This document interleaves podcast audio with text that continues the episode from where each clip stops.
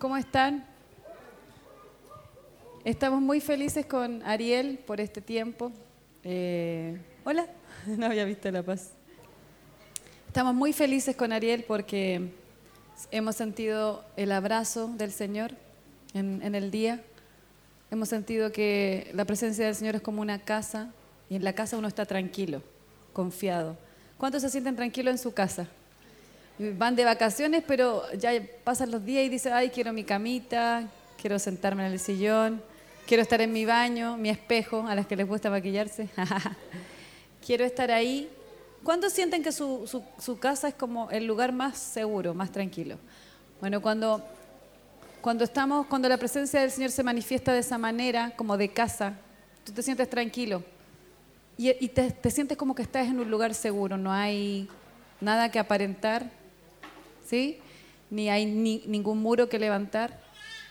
Se sienten, no sé cuántos han sentido desde la mañana esta sensación de casa, de decir, puedo ser yo, el Señor me ama como soy, mis hermanos, no sé, es como un grado de madurez que Dios te puso ahora para que tú te sientas tranquilo y no tengas que hacer nada para agradarle al otro, porque el Espíritu Santo te hace sentir que ya agradas.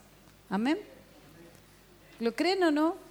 ¿O quién todavía está luchando? Hoy no pertenezco, nadie me, nadie me escucha, nadie me mira, nadie... Si te pasa eso, no te preocupes. Eh, entre hoy día y mañana algo el Señor va a hacer en tu corazón hasta que se quiebre ese muro que te separa de lo real. Estás, digan esto, estoy en familia. Como Mía que puede gritar y no le da nada, ¿viste? Y puede llorar y ella sabe que es importante y que, y que no le interesa lo que piensan de ella. Eso lo puedes ver en los bebés.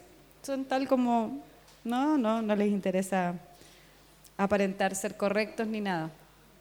Así que yo oro por eso, porque estos días te sientas, diga, me voy a sentir amado, importante, muy importante, ¿sí? Soy parte de una familia. ¿Lo sienten o no? Señor, imparto sobre sus vidas esto, la tranquilidad de la casa, el reposo. A veces el Señor te habla en un, en terremoto, a veces el Señor te habla así como de una manera osada y a veces el Señor te habla así como ahora, como un silbido tranquilo, donde tú dices, yo solamente estoy y quiero estar y quiero disfrutar y, y no me quiero esforzar. ¿Se entiende, no? ¿Se entiende cuando digo que no me quiero esforzar? Me refiero al, al esfuerzo de la carne. Obviamente tenemos que esforzarnos en su gracia, eso de buscar, inquirir, insistir, cavar profundo, como decía Ariel en la mañana. Pero me refiero a ese esfuerzo de querer de querer ser cuando ya eres. ¿Se entiende? Hoy quiero ser, quiero ser. Yo pasé muchas etapas cuando iba a eventos más chica, ¿no? Adolescente, que yo decía, como que no me sentía aparte, o ahí anda el, el grupito. Vienen esos pensamientos, esos grupitos siempre están ahí, todos se juntan siempre. A mí me saludan por protocolo, a mí me saludan porque la pastora dice que lo saluden. Ah, hay, hay, un mecanismo dentro de la iglesia y parece que a mí me están discipulando porque la pastora me puso a cargo de él, pero si no nadie se interesaría por mí. Y todos esos muros van a caer porque tú te vas a sentir tan amado por el Padre que si alguien te da un beso o te abraza, tú vas a decir, muchas gracias por este extra. Yo ya me siento completamente amado. ¿Sí? En el momento que tú te sacias de su presencia, va a llegar el momento que vas a ser muy agradecido. Y cada vez que alguien te da un visto y te escribe, eres, eres linda o qué bueno que llegaste a la iglesia, tú vas a decir, wow, estoy muy agradecido, no necesito más porque las palabras de afirmación de mi papá, el sentirme tan en casa, me siento tan satisfecho que si nadie me dijera nada, ni mi esposo me dijera que me veo bien, ni, ni nadie, yo siempre contaba esto, ¿no? ni, ni nadie me estimulara en nada, yo ya estaría plena, porque eso lo tiene que hacer el Espíritu Santo cuando te hace habitar como en una casa. Amén. Así que si queda algún rasgo de orfandad o de esclavitud, que de aquí a mañana el Señor haga algo. Te lo digo porque el Señor me sanó de un montón de cosas, eh, años. Entonces, si lo hizo conmigo, lo puede hacer contigo. Hay esperanza. Pero quieren, ¿no? Porque si no, se quedan ahí y van a sufrir siempre. Mejor que se rindan y digan, sí voy a escuchar la voz del Espíritu Santo, del Padre que me dice que soy importante en su casa. Y que tengo lugar en tu mesa. No hay nada mejor que escuchar tu voz diciendo, es para siempre. Esa es la buena noticia, es eterna. Siempre vas a ser parte de la casa, siempre. Siempre vas a poder comer en la mesa. Y yo se supone que tengo que hablar de adoración, pero mientras voy a hablar de adoración, sí, es que hay tanto que hablar de adoración y siempre es uno de los temas que hablo desde muy niña, pero el Señor me hacía eh, recordar esta área ¿no? de la adoración sobre cuando nos conectamos al Espíritu Santo. Lucas 11, del 9 al 13, dice, así que yo les digo, pidan y se les dará, busquen y encontrarán, llamen y se les abrirá la puerta, porque todo el que pide recibe, el que busca encuentra y al que llama se le abre. ¿Quién de ustedes que sea padre, si su hijo le pide un pescado, le dará a cambio una serpiente? ¿Le van a hacer eso? ¿O si le pide un huevo, le dará un escorpión? Pues si ustedes, aún siendo malos, eso dijo, Jesús, saben dar cosas buenas a sus hijos, ¿cuánto más el Padre Celestial, mira lo que te va a dar? Su mayor regalo, el Espíritu Santo. Cuando yo siempre leí esto y me, encanta leer cuando Jesús habla, y cuando él decía, si tú sabes dar buenas dádivas a tus hijos aún siendo malo, cuando yo y mi Padre les pueden dar la mejor dádiva de todas, el mejor regalo, el Espíritu Santo. Y partiendo por eso, sentía de hablar sobre esto y reforzar algo que ustedes ya saben sobre la importancia del Espíritu Santo. Algunos nunca han escuchado sobre esto, hay algunos que han escuchado un poco y otros que han escuchado desde hace muchos años sobre la importancia del Espíritu Santo, pero siento que si ya sabes mucho, todavía hay mucho más que aprender en el Espíritu. Tal vez van a ser los mismos versículos que te sabes desde que eras niño, Tal vez va a ser la misma revelación, entre comillas, pero lo que va a acabar profundo en ti va a ser diferente. Y siempre enseño sobre esto. Dios es como un océano y nosotros todavía estamos en la orillita. Dios es un océano y nosotros con nuestras tremendas revelaciones todavía estamos ahí, en la orillita. Así que eso mismo que te enseñó del Espíritu, pero más profundo.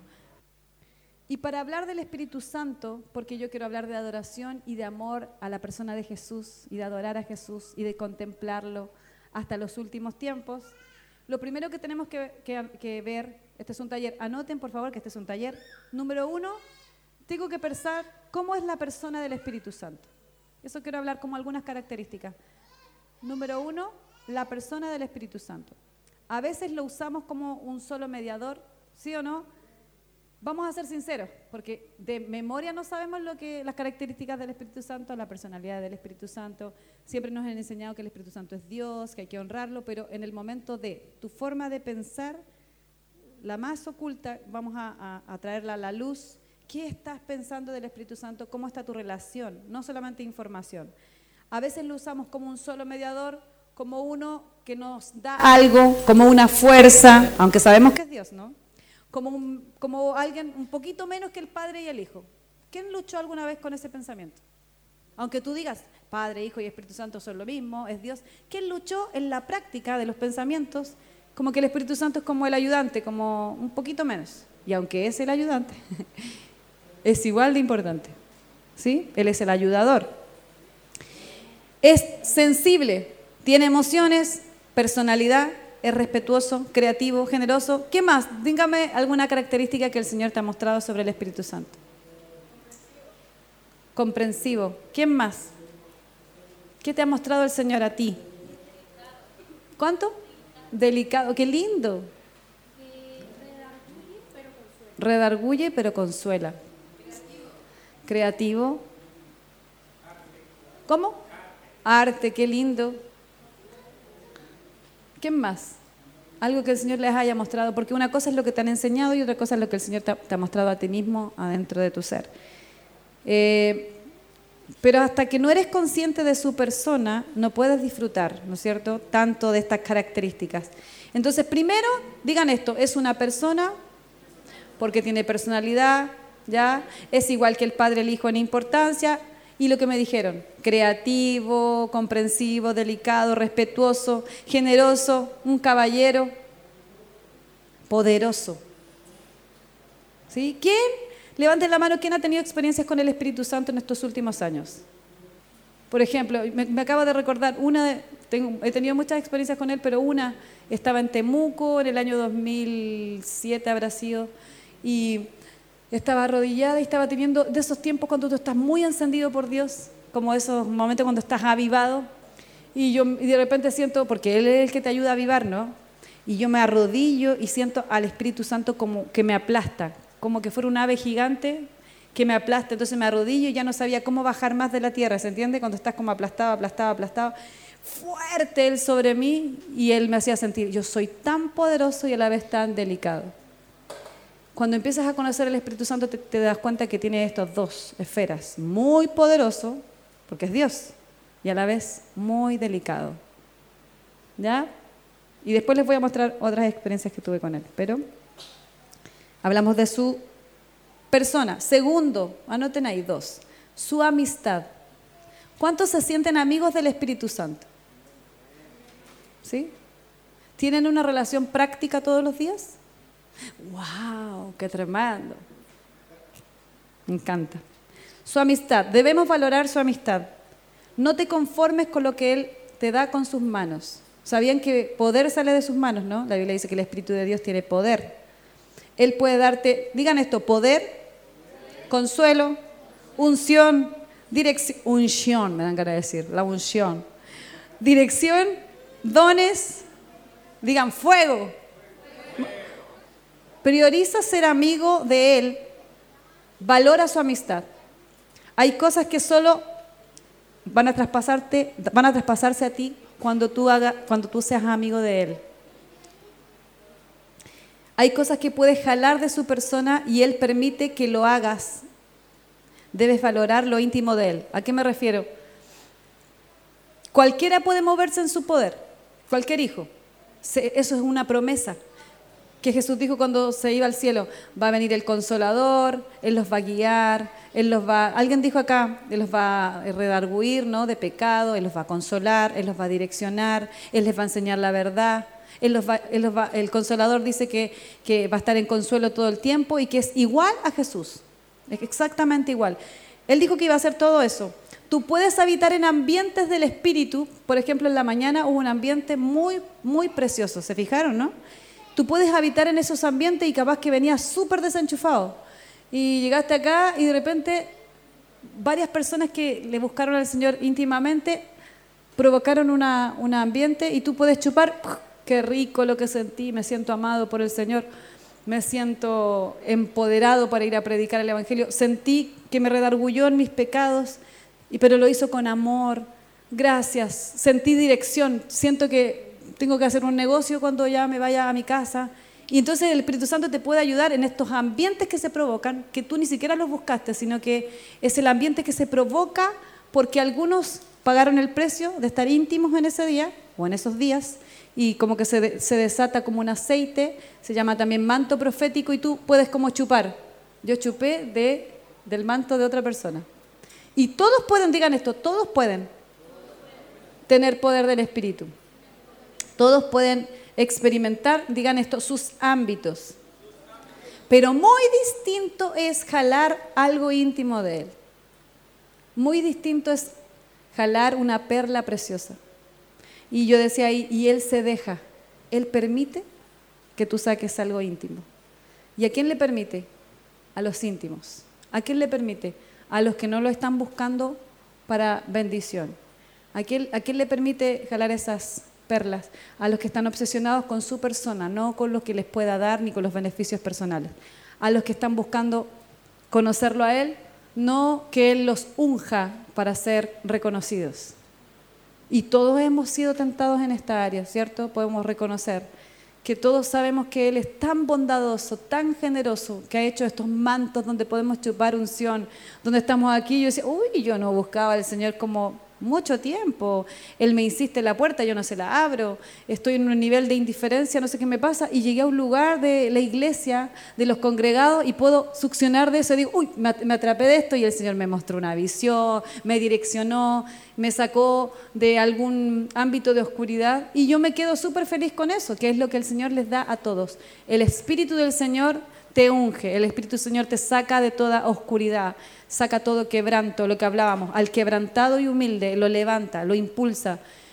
Y es maravilloso, pero hay más. Hay más que solamente conformarte con ser como ungido para bendecir a otros. Hay más que solamente Él te direccione para la nueva empresa que vas a hacer, o el nuevo estudio, o con quién te vas a casar, o ese, experimento que el Espíritu Santo hace que uno diga, wow, el Señor me mostró mis pecados, me direccionó, me consoló. Hay mucho más. Hay perlas que puedes sacar de su ser y que solamente las puede jalar una persona que empieza a obsesionarse con su persona, con su amistad. ¿Quieren ser de esos? Entonces la gracia es para todos, su bendición es para todos, el poder de Dios y lo profético es para todos. Diga, lo profético es para todos. Porque lo profético es escuchar al Señor y ser guiados por Él. Y esa promesa está para todos. Pero ¿quieres algo especial? ¿Quieres un misterio especial? ¿Quieres un secreto? ¿Quieres algo distinto de su personalidad? ¿Quieres que Él te sonría y que sean cómplices? Bueno, esos detalles están para los que empezaron, no son perfectos, pero intentan buscar su persona antes de que los unja para el ministerio, antes de que los unja para ser reconocido por los hombres. Sale feo decir para ser reconocido por los hombres, pero realmente muchas veces, ponte a pensar, ¿cuántas veces necesitamos del Espíritu Santo quiero, y, no sé cuántos lucharon alguna vez con decir, quiero que el Señor me llene. Y a lo mejor voy a decir algo muy ridículo, pero te imaginas teniendo un movimiento gigante de oración, te imaginas orando por mucha gente, te imaginas que te invitan a eventos, te imaginas que te ponen en, el coro de la iglesia a tocar algo, te imaginas que, que el pastor pronto te va a usar para tal cosa. Y nada de eso es malo, pero no es, el primer, no es la primera meta. Todo eso es maravilloso. Pero ¿cuántas veces quisiste buscar al Señor y decir, yo lo tengo que buscar porque hace rato como que no fluyo tanto? Yo lo tengo que buscar porque necesito eh, cumplir esa promesa que Dios me dijo que voy a ir por las naciones. Yo lo tengo que buscar porque el Señor dijo que yo voy a ser un sanador, que voy a ser un profeta con la música, que el Señor me va a usar para enseñarle a los niños. Lo tengo que buscar, lo tengo que buscar. Y aunque todo eso es cierto y es maravilloso, hace rato que perdiste de vista su persona. Yo recuerdo bueno, ahí me voy a pasar a otro punto, pero estaba hablando de la amistad. Es como Eliseo, la viuda de Eliseo, que le preparó una, alcoba en su casa. ¿Recuerdan, esa historia? ¿Todos? Eh, ella amaba tanto a Dios y sabía que él era el hombre de Dios y le dijo al esposo, ¿me das permiso para en nuestra casa? Era gente rica, vamos a hacer una pieza, le vamos a poner una cama. ¿Qué más le tenían? Una silla, un velador, una lámpara, todo eso era como símbolo de algo de gente de dinero, para que cada vez que venga el profeta, que para ella era Dios, ¿no? Representando a Dios, pudiera quedarse en mi casa, dijo, la, dijo y, y pudiera ser ministrado por mí, o sea, que yo lo iba a servir, y mis sirvientes. Lo mismo, cada vez que tú consideras al Espíritu Santo y te transformas en un anfitrión de sus deseos, de lo que a Él le importa en este segundo específico, entonces te transformas en esas personas que son para Él, ah, le voy a entregar una perla delicada, voy a darle un secreto oculto, le voy a enseñar sabiduría, le voy a dar influencia. Amén. ¿Qué es lo que pasó? Que Eliseo le dio un tremendo milagro a esta mujer, ¿no? ¿Recuerdan? Cada vez que tú, aunque no lo hiciste por eso, cada vez que tú te transformas en anfitrión de su presencia, algún milagro inesperado va a ocurrir en tu vida. Pero el secreto, digan, es la amistad. Consecuencias de cuando lo valoramos a Él. Este es el punto 3. Yo voy rápido. Consecuencia, son cuatro puntos. Consecuencia de cuando lo valoramos a Él. Número uno, que ya lo hablé un poquito, o sea, o A, me comparte sus secretos. Salmo 51, 6. ¿Quién se sabe ese texto? Salmo 51, 6. Repitan después de mí. He aquí, tú deseas la verdad en lo más íntimo y en lo secreto me harás conocer sabiduría. Wow, yo amo eso. Yo amo eso. Amo este salmo. Si quieren anotar algún salmo en su puerta, las niñas que les gusta hacer lettering o algo, Salmo 51.6. He aquí tú deseas la verdad en lo más íntimo y en lo secreto me harás conocer sabiduría. ¿A quiénes el Señor le da sabiduría? A los íntimos amigos y a los que están ahí esperando en el secreto y ahí de repente el Señor te manda una perla de sabiduría. Algo va, algo va a salir del secreto. ¿Cuántas veces Él nos da de sus perlas y lo único que hago con ellas es tomar, wow, aquí el Señor me recuerda cuando yo, yo escribí esto.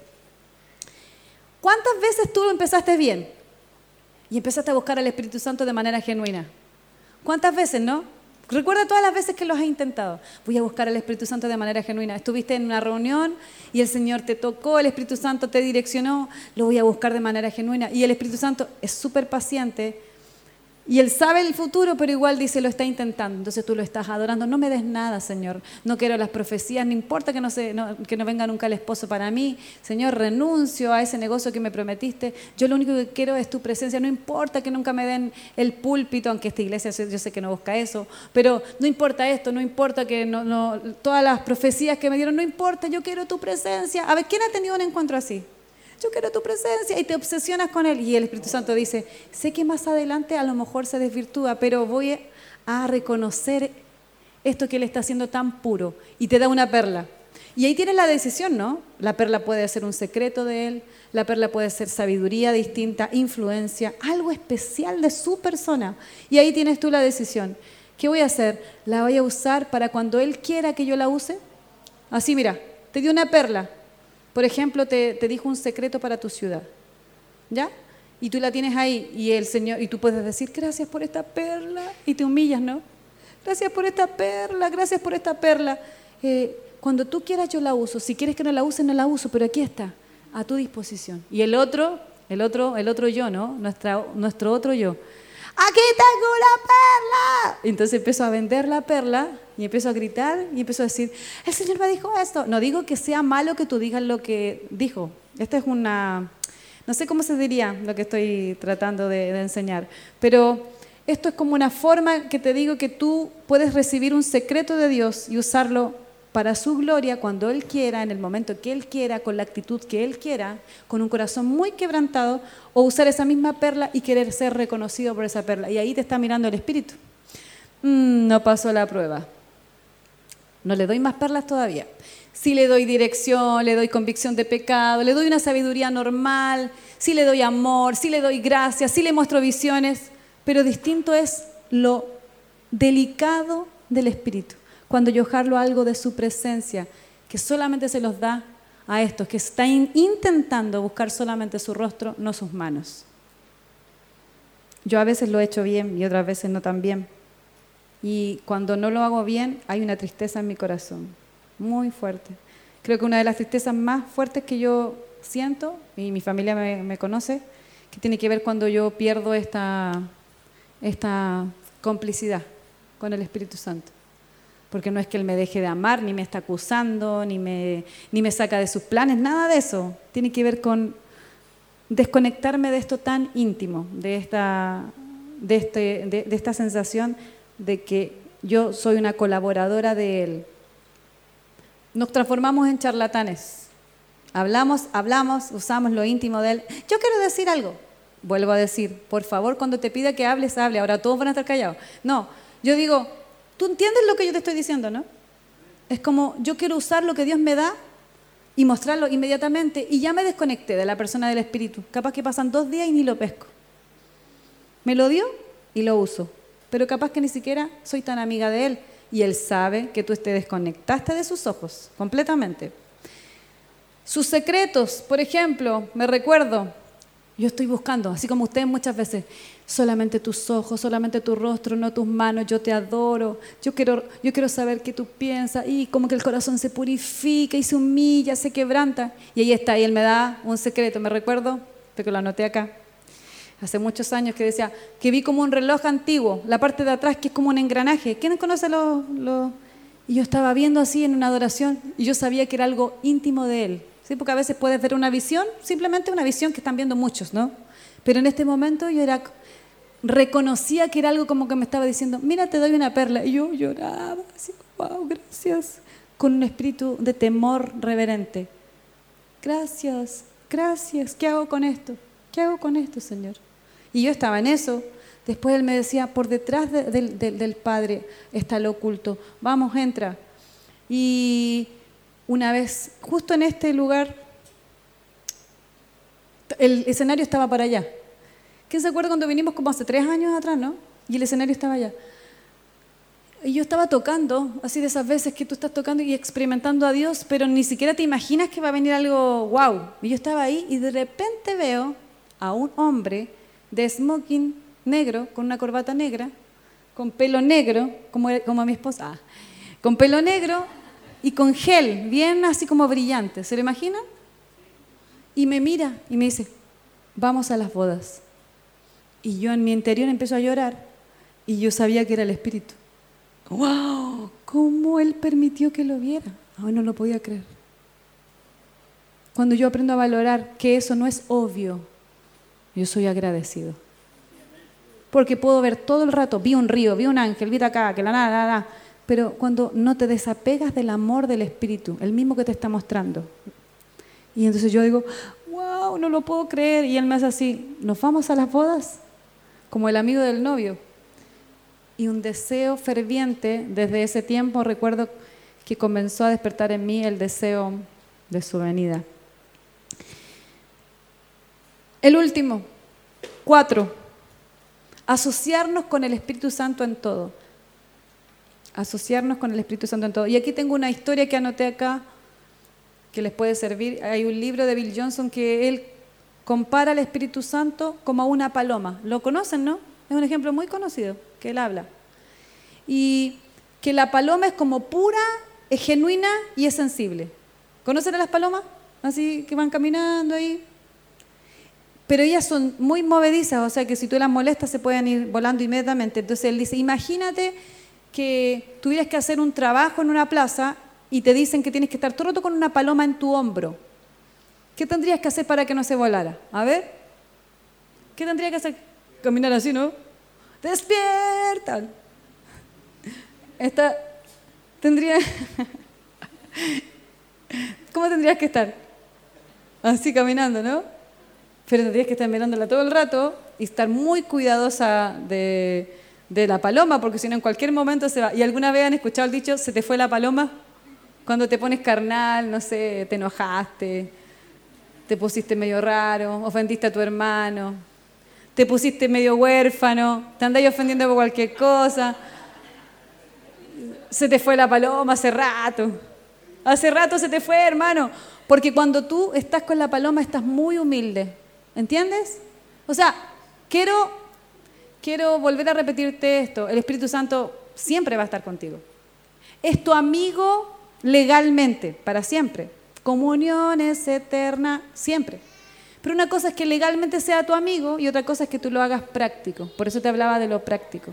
¿De acaso eres consciente de Él y consciente de esa amistad legal que Él te regaló, que es por su gracia? Una cosa, digan esto, soy amigo para siempre del Espíritu.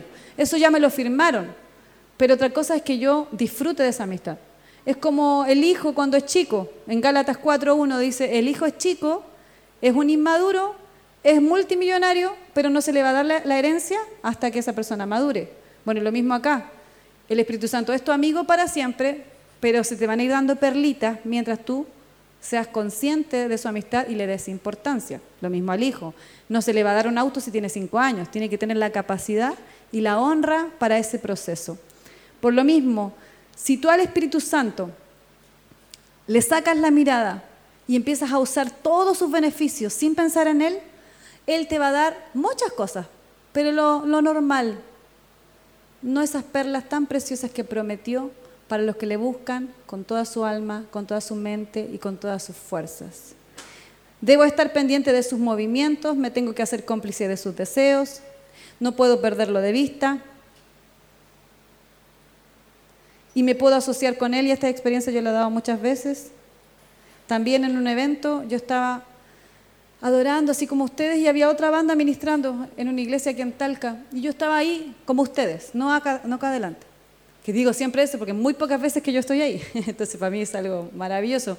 Yo estaba ahí mirando otra banda y yo estaba disfrutando de ese momento y él me dice, haz un concierto conmigo. Y yo dije, Qué rara esa palabra, concierto, parece muy carnal, como muy de artista. No, no debe ser Dios. Y seguí yo adorando.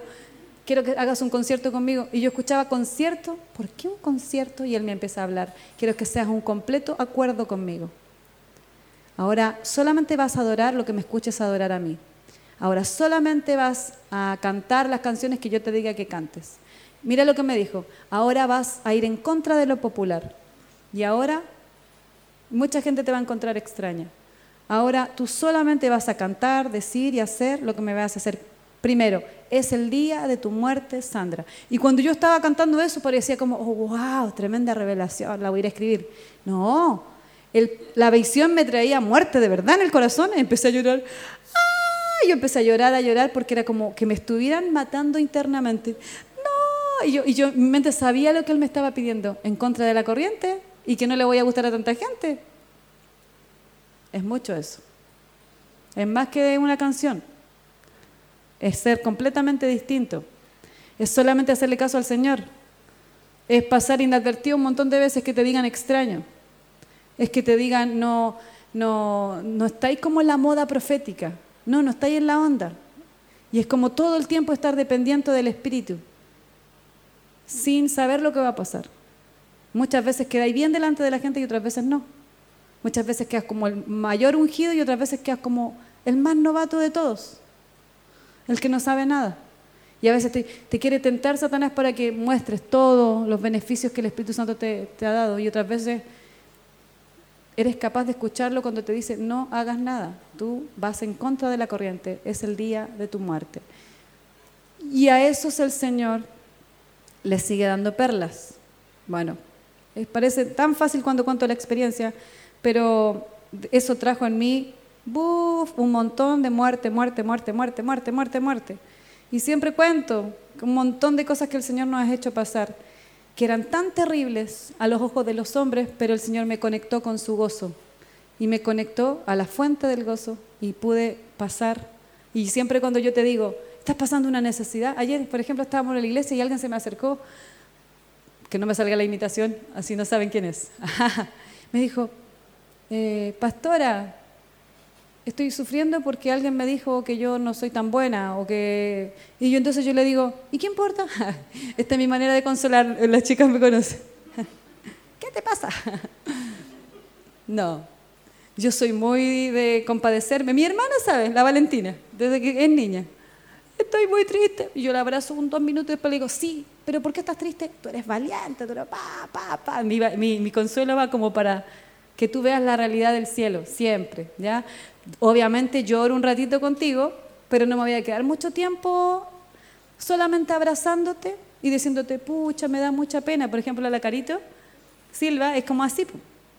Ella es muy tiernucha, tiernucha, un corazón pastoral al máximo. Y entonces, yo también tengo un corazón pastoral, pero es diferente. Entonces ella abraza y ahí está. ¿Y qué le dijiste? No, la abracé. Súper bien. ¿Pero qué más? Eh, la abracé, me decía al principio y, la desafiaste, sí, un poquitito. Ahora cuéntate de nuevo y desafíala más. Le decía yo a ella, Carito, porque al principio estaba pasando una situación específica a la persona y yo le decía, desafíala más porque tiene que mirar lo que el cielo está hablando de ella. Y la Carito ha crecido un montón en eso y tiene un tremendo potencial porque su corazón de base era muy, muy pastoral. Pero ¿qué te quiero decir? Que el Señor es así conmigo. Muchas veces cuando yo he estado en momentos de tristeza máxima me dice, yo te abrazo un ratito, pero mira, acá hay una puerta de escape. Está en ti seguir llorando y quejándote, o está en ti perdonar y meterte a esa salida y ser feliz. No va a cambiar nada del exterior, chicos. Capaz que por meses esa gente siga hablando mal de ti. Capaz que por meses te sigan traicionando. Capaz que por meses sea gente desleal, pero está en ti decidir en el segundo uno. Lloro un ratito, porque no soy robot, ¿no? Lloro un ratito, sufro por esta situación, siento los abrazos del Padre abrazándome. Y ya estoy mirando, dice Hebreos, que veo como una puerta de escape. Y está en mí decir, déjame llorar más y sentir como que soy víctima, ¿no? Porque soy víctima. Pero déjame estar más ahí o decir, no, no, me voy rápido a la puerta de escape y aquí hay gozo. Y si te lo digo es porque lo he vivido por años. Nunca te lo voy a decir como un sermón más. Está en ti entrar a un lugar celeste diferente y hay gente que te está hablando pésimo. a veces ni siquiera personas, pensamientos asquerosos dentro de ti que te están humillando y está en ti. Está en ti decir, me quedo en estos pensamientos o como dice la Biblia, me voy por la puerta. Realmente es una puerta. Sales y digo, me conecto al gozo del Padre y estoy gozoso, no porque cambió algo, capaz que no cambie, hasta en años, pero yo me sobrepongo por el gozo, por las carcajadas del Padre en contra de mis enemigos, por la mesa que Él presentó delante de mis enemigos. Amén. Y para terminar, cuando yo estaba en este, en este proceso de muerte, que ha sido muchos años, Él me decía, tus ideas son geniales, Sandrita, a mí me gusta mucho cuando cantas, y me gusta tu personalidad, me gustan tus sueños, me gustan tus opiniones, pero es más genial cuando te conectas a lo que yo ya estoy haciendo. Y es más genial mi canción. ¡Wow! Porque yo tengo un montón de ideas en mis canciones. Y yo estoy aquí hablando del piano, ¿no? A veces estoy aquí, voy a dar un ejemplo bien básico, yo estoy aquí y el Señor me trae a la mente, yo tengo un amigo que me ha... Y yo estoy así, qué ridículo, pero me, dura como dos segundos la rebeldía. Y digo, bueno, yo tengo, y le pongo toda la onda, ¿no? Como, con, más, más arreglo, le pongo otro estilo. Y cuando yo soy obediente, le di algo muy sencillo, cuando yo soy obediente, algo se abre. Algo se abre. De repente estoy aquí y hay melodías que se me vienen a la mente que son tan sencillas y yo digo, cualquiera que me escucha va a decir, uy, qué básico, qué básica. ¿Y qué tengo que hacer? Ay, qué vergüenza, digo. Entonces las toco y el Señor algo hace. ¿Estás dispuesto a morir a la, opinión de la gente? ¿O todo el tiempo quieres ganar? ¿O todo el tiempo quieres que la gente te vea. Te lo digo porque yo también luché con eso, no por acusarte. Me recuerdo cuando llegamos al Instituto Canción hablando de música, a veces, este ejemplo, a ver, ¿cuántos músicos hay aquí? Levanten la mano, o que se creen músicos, o que, les gusta la música, a ver. O que están aprendiendo algo, ya, o que aman la adoración en la música. Eh, yo cuando me fui al Instituto Canción en el año 2001, había una pelea de talentos, ¿se entiende, no? lo que quiero decir. En el 2001 se abrió el Instituto de Canción en Buenos Aires. Se abrió en, no, en el, 2000, en el 2000, en agosto, y yo llegué en febrero del 2001. Y ahí había una pelea de, talentos, ¿ya? Por ejemplo, estábamos en el baño, ¡ay, vuelvo! Pero esa canción existía ahí. Después salía uh, y iba caminando por la... ¿Cuál eran las voces más bacanes? Y teníais que mostrarte un poco, o si no... Entonces, ¡ay! o si no estaban en los, en los devocionales que se tocaba, quién tocaba lo mejor ahí. Y empezaban eh, la guitarra eléctrica, y viene el suelo. Y entre todo era como una pelea. ¿Quién se quiere mostrar? ¿Quién quiere cantar más fuerte? Hasta yo caí, me acuerdo, en un baño. Estaba con una de las niñas que le gustaba hacer eso y cantaba, cantemos, anda, cantemos. Y al lado había una clase donde estaba un profesor que busca talento, ¿no? Entonces, ¡ay! ¡ah! Pero qué increíble. Ahora lo encuentro asqueroso. En ese tiempo era como muy normal, muy normal. Muy normal. Pero el Señor usa la misma iglesia para, para moldearte. Eso es maravilloso. Entonces yo estaba ahí. ¿Y saben qué me pasó? Que mi profesora me dijo, eh, ¿sabes qué? Tienes nódulos vocales, así que no vas a cantar por un semestre, un par de un año. Y todos tenían nódulos ahí, pues, todos, todos eran roncos, pero a mí la única que me, que me querían cómo trabajar. ¿En qué termina la historia? Que yo vi cómo Dios, mira, yo no me sentía, no me sentía una orgullosa, ¿sí? Porque mis papás me criaron de chiquitita en la humildad delante de la presencia de Dios. No era un orgullo evidente, así como alguien que lucha con la vanagloria. Todo lo contrario, era incluso muy insegura. Pero sí había grados de orgullo, por algo el Señor procesó mi corazón en esta área. Y fue tanto que después de que yo pasé este proceso, yo dije, no voy a hacer ninguna nota que no esté pensando en Dios, pero ninguna. No te estoy hablando una frase, no te estoy diciendo, Señor, te entrego todas las frases de mi canción, te entrego todas mis notas. O sea, si yo decía, ¡ah! Y que yo estaba haciendo esa nota y ya me estaba olvidando de Dios, nunca. Entonces hago algo liso, algo muy, muy fome, muy sencillo. Si estaba tocando la guitarra o el bajo, porque me hicieron tocar todos los instrumentos, vas pasando por semestre, y se estaba tocando algo, y algo de eso yo me olvidaba del Señor y no lo glorificaba, no, entonces toco lo más sencillo posible. Eso me hizo pasar un tiempo, hace tiempo que no contaba esto. Pero después cuando ya mi corazón se purificó en que no solamente le daba mis frases a Dios, porque me considero una persona que desde niña le ha dado sus frases a Dios y sus canciones en humildad, pero Dios quería hacer algo más puro y me dijo, hasta tus notas, las notas más. Y, cuando logró el Señor hacer eso dentro de mí, pude ofrendarle a Dios cada nota. ¿Se, entiende lo que digo, no? Que yo dijera, hoy vuelvo, hoy, y de repente yo hago un montón de arreglos, pero créeme que estoy totalmente ubicada delante de Dios. No estoy tratando de ganarle a nadie. Ya no necesito eso. No necesito ganarle a nadie. Porque el Señor ya me aprueba completamente. Nace de un corazón quebrado. Y a veces canto súper liso. Estoy dando un ejemplo de la música, muy sencillo. Y no estoy diciendo, uy, aquí está llegando justo un ministerio que me escucha, necesito tocar más bacán o ministrar bacán, que me escuchen proféticamente, que me escuchen la profecía bacán, porque ahí, ¿cuántas veces soñaste? ¿Cuántas veces soñaste con el día que alguien te vea que profetizaste bacán, que lo hiciste? Ahí va a empezar esa, no sé, se va a cumplir esa profecía que me dieron. Y necesito mostrarme. ¿Cuándo me van a dar una reflexión? Nunca van a saber cómo predico. Y si nunca los pastores me dan la posibilidad, ¿cómo van a saber que soy bueno? Bueno, este es el día de tu muerte. Capaz que son pocos los que luchan con esto, yo estoy hablando pura tontería y capaz que son un, grupo pequeño, pero para eso les digo, cuando tú entres en este proceso de muerte, no solo en la frase, sino en cada nota de tu corazón, Señor, te quiero agradar.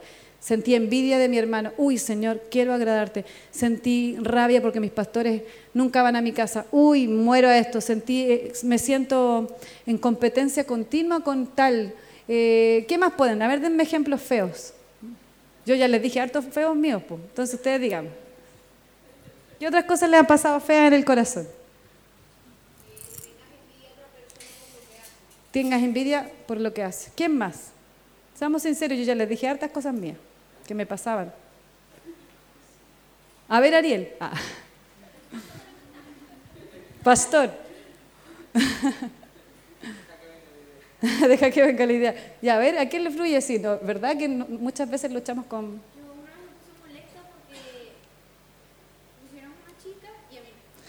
Pusieron una chica y a ti. Eso es muy...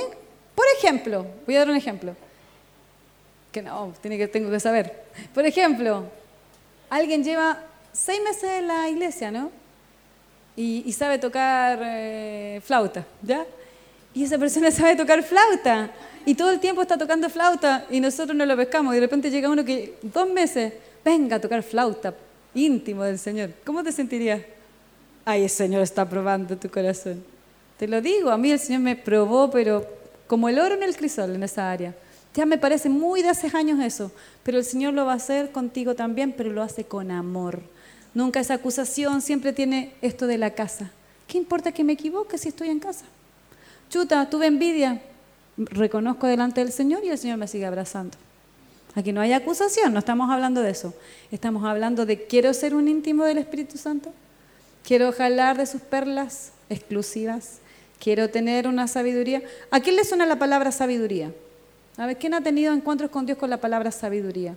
No la sabiduría así como quiero tener sabiduría solamente de la Biblia, que es lo más poderoso, sino que eso cuando el Señor te empieza a decir, te voy a dar sabiduría, como, entrando en un ámbito de secretos del Señor. A ver, ¿quién al Señor le hablaba sobre esto? Como que te va a dar algo distinto, como un ámbito diferente con su persona. Y uno, uno de los deseos del Espíritu que Él te quiere mostrar, una perla, ¿sabes cuál es? Que te apasiones por la venida de Jesús. Eso es una de las cosas más grosas que Él te puede mostrar. No sé si la más grosa, pero una de las más grosas. Porque un deseo ferviente del Espíritu es que Jesús venga a reinar y que lo veas cara a cara. Cuando todavía lo hablas como una información y algo un poquito romántico, todavía no ha, no sido carne dentro de ti. Cuando empiezas como iba a decir babiar. Cuando empiezas a obsesionarte por esto, quiero ver a Jesús cara a cara. Quiero que venga Jesús y reine. Quiero ver a Jesús reinando las naciones y ordenando todo. Cuando veas eso, te diste cuenta que Dios te metió de una perla maravillosa que es la venida del Señor. Hay un montón de perlas. Pero yo me acuerdo cuando empezó dentro de mí. ¿Se acuerdan cuando les dije del smoking? Me dijo así. Estaba así. Imagínatelo así como de pelo negro oscuro, no como Ariel, Ariel lo tiene castaño, negro oscuro, cara blanca, cejas bien gruesas negras, y está con smoking, pero tenía corbata, no, no, no, no humita. Entonces me hace así, ¿nos vamos a las bodas? ¡Wow! ¡Qué complicidad! Me sentí completamente enamorada. No puedo creer que él quiera ser más amigo de mí. No el amigo legal, ¿no?